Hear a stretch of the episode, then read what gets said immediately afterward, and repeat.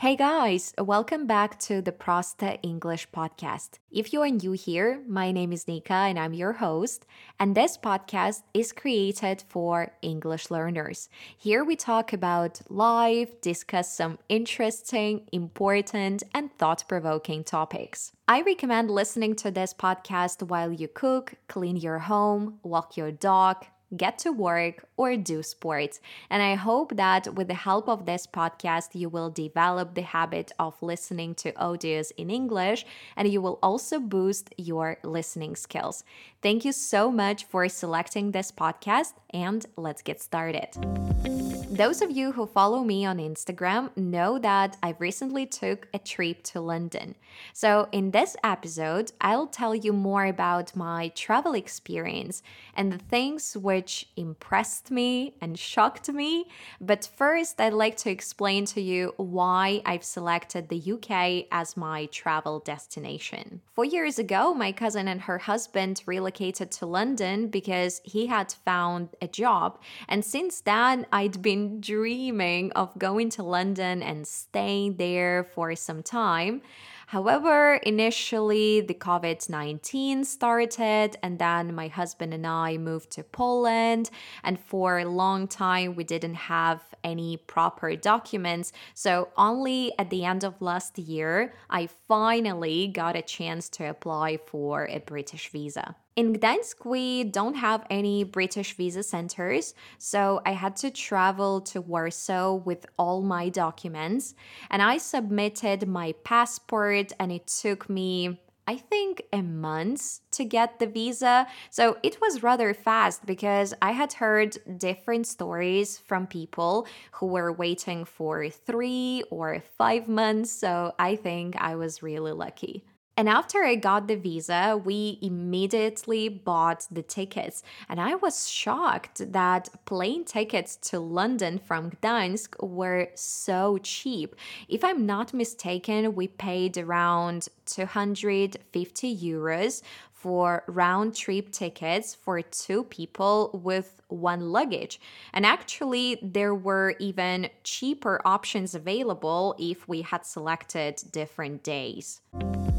The first day when we arrived in London, it was raining heavily, and I believe I could use here a British idiom it was raining cats and dogs.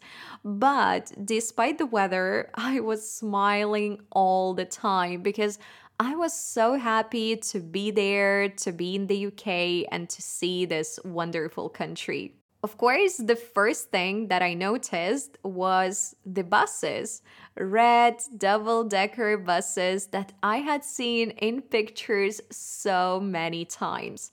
And the second thing that impressed me was the architecture two, three, four floor houses in British style with beautiful doors and nice tiny gardens next to them. And the third noteworthy point is that cars drive on the left side of the road. And every time you cross the road, you need to be very careful because you should first look right, which is extremely unusual, I would say. And London is a highly international city full of tourists from different countries. And I believe that in most of those countries, cars drive on the right side of the road. So to prevent accidents, on every crosswalk in big white letters, it's written for pedestrians where to look when they cross the road, which is rather helpful and convenient, especially the first few days. But a funny observation for me was that not only cars drive on the left side, but also people walk on the left side. And I remember that in some public places, people were constantly bumping into each other because they were literally confused where to walk. So, on the first day, when we arrived and it was raining, my cousin recommended that we go to some museums. Actually, my husband and I are not huge fans of museums, but we had no choice because it was very unpleasant to stay outside. So, we went to the National History Museum and the Museum of Science. But to be honest, I was really shocked because those museums were huge, really very interesting, and they were also free of charge. So now I think that if I travel to London next time, I will definitely explore some museums and I will add them to my travel bucket list. In the evening of the same day, we went with my cousin and her husband to a pub to drink local beer. And it was interesting to notice that British people in public places usually have very good manners. They are very quiet and polite, but in pubs, they speak and laugh very, very loudly. So it means that for them, pubs are the places where they relax properly. For the next four days, we explored the city, and of course, we first visited the main sites such as Big Ben, Tower Bridge, Buckingham Palace, Trafalgar Square, the London Eye, and many other places known from school days and English lessons. I was actually in London five years ago, but at that time I didn't see Big Ben because it was being reconstructed. And this time, when I saw it, I couldn't believe that it was real and that I was seeing it with my own eyes because I had seen it so many times in pictures that even in reality, it seemed to me that I was just looking at some kind of wallpaper. In addition to the old part of the city, we also visited some new modern districts with lots of skyscrapers.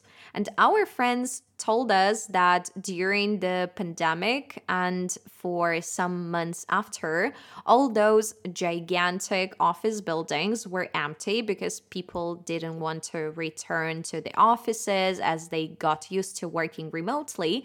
But now, all those people who work in those buildings, they have to go to their offices at least a couple of times a week. So, yeah, on the one hand, you work in a modern district of London, which is very cool. But on the other hand, you don't have flexibility in choosing your workplace. One more thing that impressed me in London is that in modern areas next to huge skyscrapers, you will find a lot of parks and green spaces where people can relax, sit on the benches, have their lunch, walk their dogs, read books, and so on. And you don't get the impression that the city is urban or heartless, but on the contrary, it looks very people friendly and cozy. But I was shocked to learn that in modern districts of London, they have huge problems with safety and security. And as a tourist, I would never be able to guess that because when you are in a new area, everything appears so clean and so perfect. But in reality, those districts might be dangerous, especially at night. As my cousin explained to me, part of the housing in modern districts is given to low income individuals. And it's done not to separate low income individuals from others and to prevent them from building their own communities and their own areas. However, very often those people belong to different gangs and groups which fight with each other, and as the result, these fights happen in modern areas of London. But despite this fact, London is still a very clean and pleasant city. For example, if we compare it with New York, I'd say that New York is much, much dirtier, and there are more, for example, homeless people sitting on the streets and begging for money. And there are definitely, in New York, I mean, more individuals who seem crazy and mentally unstable. And there are more groups of people who look really suspicious. So, Additionally, I would say the underground in London is neat and well maintained, while in New York, some subway stations look really terrible. If you ask me to describe London in one word, I'd say that it's very colorful.